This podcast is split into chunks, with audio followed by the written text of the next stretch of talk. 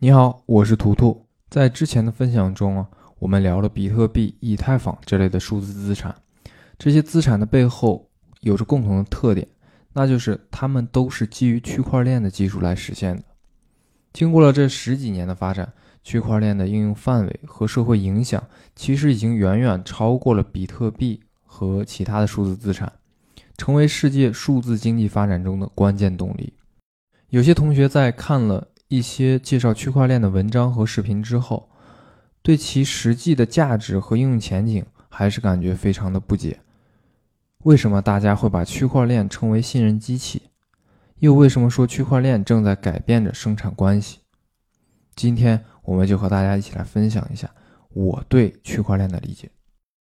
我们要认识到，区块链不仅是一项技术，它本身也是一个新的物种，它是一个四维一体式的创新。它以技术创新为基础，以数字金融为动力，以经济社群为组织，以产业应用为价值。而且它不仅仅是一个新的物种，它也是未来更多新物种的母体。所以说，我们可以把它理解为一个通往未来世界的全新创新路径。如果非要说区块链到底是什么，那应该从它最本质的特点讲起。我们在前面的节目中有提到过，区块链底层。一个重要的基石是分布式账本。从思路上来说，它采用的是一种记账的逻辑。当然，其中值得记录的一定是我们生活中最最关键也最最有价值的信息，比如说金钱、股票、资产、积分、发票、关键数据、证书、合同或者收藏品等等。而区块链的意义呢，远远超过账本。原因在于，区块链是由多个互不关联的机构和个人，也就是被我们称之为节点的机构，来共同维护、共同记录各个节点来共同记账、共同确认信息的所有权，让信息能够以点对点的交互方式进行传输，而不是简单的复制粘贴。这样可以确保任何时间的信息能够在一个确认的体系内有唯一性。并且同时保证数据的所有权在任何时刻都是非常清晰的，这可以说是区块链给人类社会带来的巨大贡献。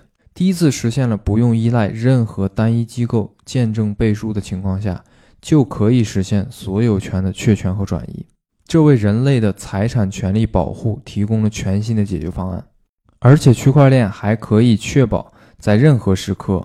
账本上所保存的信息与节点最终记录的信息是完全一致且未经篡改的，甚至说，随着时间的推移，可靠性也会变得越来越强。也就是说，写在区块链上的信息，既不会像过去我们写在纸上的信息一样，随着时间褪色模糊，更不会像传统中心化数据库里那样被管理员偷偷的篡改或者删除。同时，信息在区块链上进行周转的全部过程都有迹可循，可以被追溯，同时清晰透明，任何人都可以非常容易的去验证数据源头的真实性，实现穿透式的监察，让信息从根本上变得真实可信。这也是为什么区块链在知识产权保护、司法证据、电子政务等等领域有很大的应用空间。除了这些。基于区块链上的智能合约也正在改变着人与人、机构与机构，甚至人与物、物与物之间的协作方式。这种协作是去信任化的，任何使用者不需要信任整个底层基础设施的提供者，甚至都可以不去信任其他的参与协作者，而只是通过区块链的机制就可以保证自己的利益与安全。区块链上的智能合约功能也可以让我们整个经济运转变得更加自动化、智能化。比如说，基于智能合约抵押数字资产，然后按照条件自动调用合约、自动执行。这种确定性的执行方式将使得经济交易中违约的现象越来越少，违约的难度也会越来越大，失信的风险越来越低，整个社会的运转成本就会大大的降低。这也意味着，用区块链进行交易和协作，不仅可以提高效率，还可以同时降低风险，形成一种数字化的系统解决方案。这就是为什么区块链被称为信任机器。对照历史来看，我认为区块链的发展目前还处于非常早的时期，甚至我们可以认为它大概等于上个世纪九十年代的互联网发展。过去十年，我们每个人都感受到了移动互联网在中国经济发展中起到的关键性作用。比如说，移动支付的超级 APP、通信、O2O 服务，这些都已经成为我们每个人生活中不可或缺的一部分。个人、企业、政府都在积极的去上网、上云，加速数字应用发展。我们一起来回顾一下，一九九零年来互联网是什么样子。一九九四年四月。做浏览器的网景公司刚刚成立。对于普通用户而言，浏览器实际上是进入互联网世界的关键窗口。这也使得网景公司发展的速度非常的快。不到一年半，网景就已经上市了，并且引发了互联网的热潮。而中国的互联网基本上到了1998年，三大门户网站以及 BAT 三巨头才相继成立。历史不会简单的重复自己。但是其中的趋势呢，往往是周而复始，非常相似的。网景的创始人马克·安德森曾经说：“软件正在吞噬着这个世界。”到了2014年，他在撰写专栏的时候，已经开始讨论比特币为什么重要了。所以，我们现在可以把区块链看作是早期的互联网发展。也正是因为这样，才吸引了许多年轻人投身于这个有着巨大潜力的行业。